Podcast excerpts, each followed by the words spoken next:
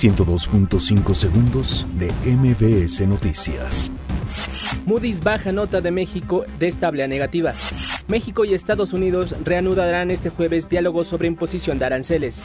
Emilio Lozoya debe comparecer ante el juez tras obtención de suspensión definitiva. Fijan fianza de 50 millones de dólares a Nazón Joaquín García, líder de la luz del mundo. Niegan suspensión definitiva a Mónica García Villegas contra el aseguramiento del colegio Repsamen. Secretaría de Comunicaciones y Transportes entregará la próxima semana avances sobre la investigación de la caída del helicóptero en Puebla. A 10 años de la tragedia, padres de víctimas de la guardería ABC exigen justicia.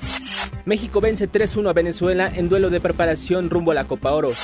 IPN ofrece nueva maestría en sostenibilidad e innovación tecnológica ambiental. 102.5 segundos de MBS Noticias.